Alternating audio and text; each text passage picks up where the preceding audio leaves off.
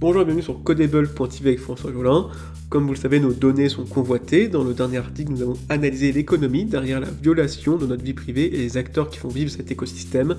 Il est temps de s'intéresser aux États car leur jeu est trouble, ou plutôt double.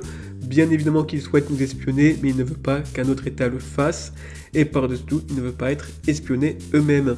Ce grand bluff donne une chorégraphie mondiale où les États tentent de s'accaparer un monopole sur les données des citoyens et les moyens de chiffrement.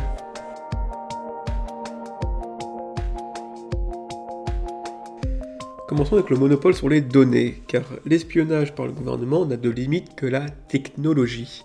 Avec l'avènement d'Internet et les réseaux sociaux, on peut dire qu'il n'y a plus de limite. Le gouvernement peut espionner l'ensemble de ses citoyens, leurs conversations, leurs déplacements, leurs transactions. Le gouvernement chinois offre un showroom de ces nouvelles technologies comme panoptique pour espionner ses citoyens sans pouvoir espionner en retour car c'est le signe d'une dérive autoritaire, le gouvernement espionne toujours plus ses citoyens, tout en augmentant l'opacité et le secret autour des affaires de l'État. Cette dérive apparaît aussi aux États-Unis qui ont lancé un espionnage massif de la population avec la NSA et qui poursuit violemment toute personne révélant les secrets d'État tels Assange ou Snowden. La France n'est pas en reste puisque la loi renseignement de 2008 oblige les fournisseurs d'accès Internet d'analyser les connexions de tous leurs utilisateurs et de garder l'historique un an, et au même moment où les impôts utilisent les photos satellites pour traquer les piscines des Français, le maigre patrimoine d'Emmanuel Macron ne semble pas lever de doute alors qu'il criait sur tous les toits avoir fait plusieurs millions chez Rothschild.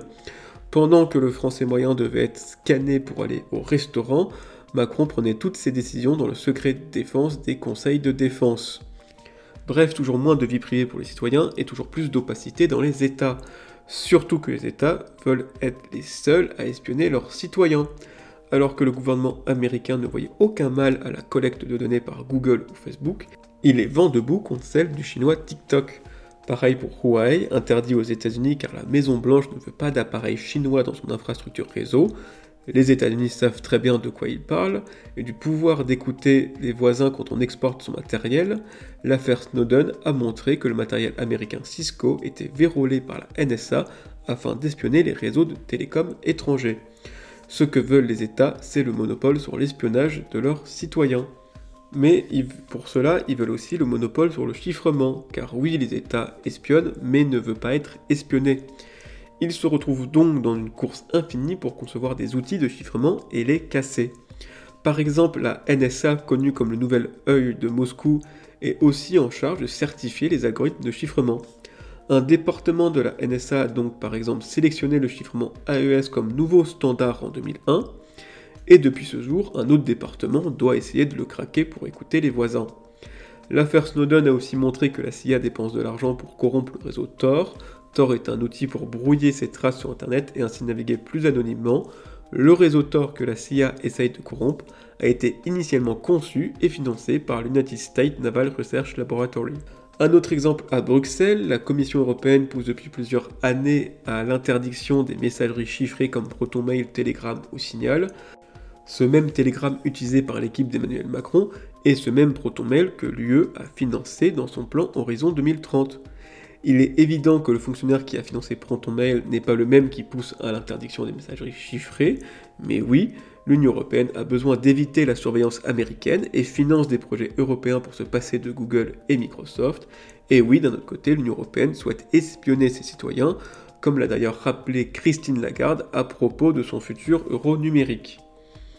Contrairement au monopole sur la vie privée, le monopole sur le chiffrement est impossible, parce que soit vous avez un chiffrement inviolable pour tout le monde, y compris pour vos citoyens, soit il est faible pour tout le monde, y compris pour vous. Espionner sans être espionné n'est pas possible technologiquement, ou presque. Car l'informatique quantique rabat les cartes du chiffrement. D'un côté, les ordinateurs quantiques sont capables de casser le chiffrement actuel, de l'autre, l'Internet quantique permet un nouveau chiffrement incassable. Les États investissent donc massivement dans cette technologie. Le premier arrivé pourra espionner sans être espionné, du moins pour un certain temps. En résumé, la nouvelle technologie d'Internet, du numérique et de l'informatique a totalement saccagé notre vie privée, mais nous verrons dans le prochain article que cette même technologie peut mettre fin au saccage.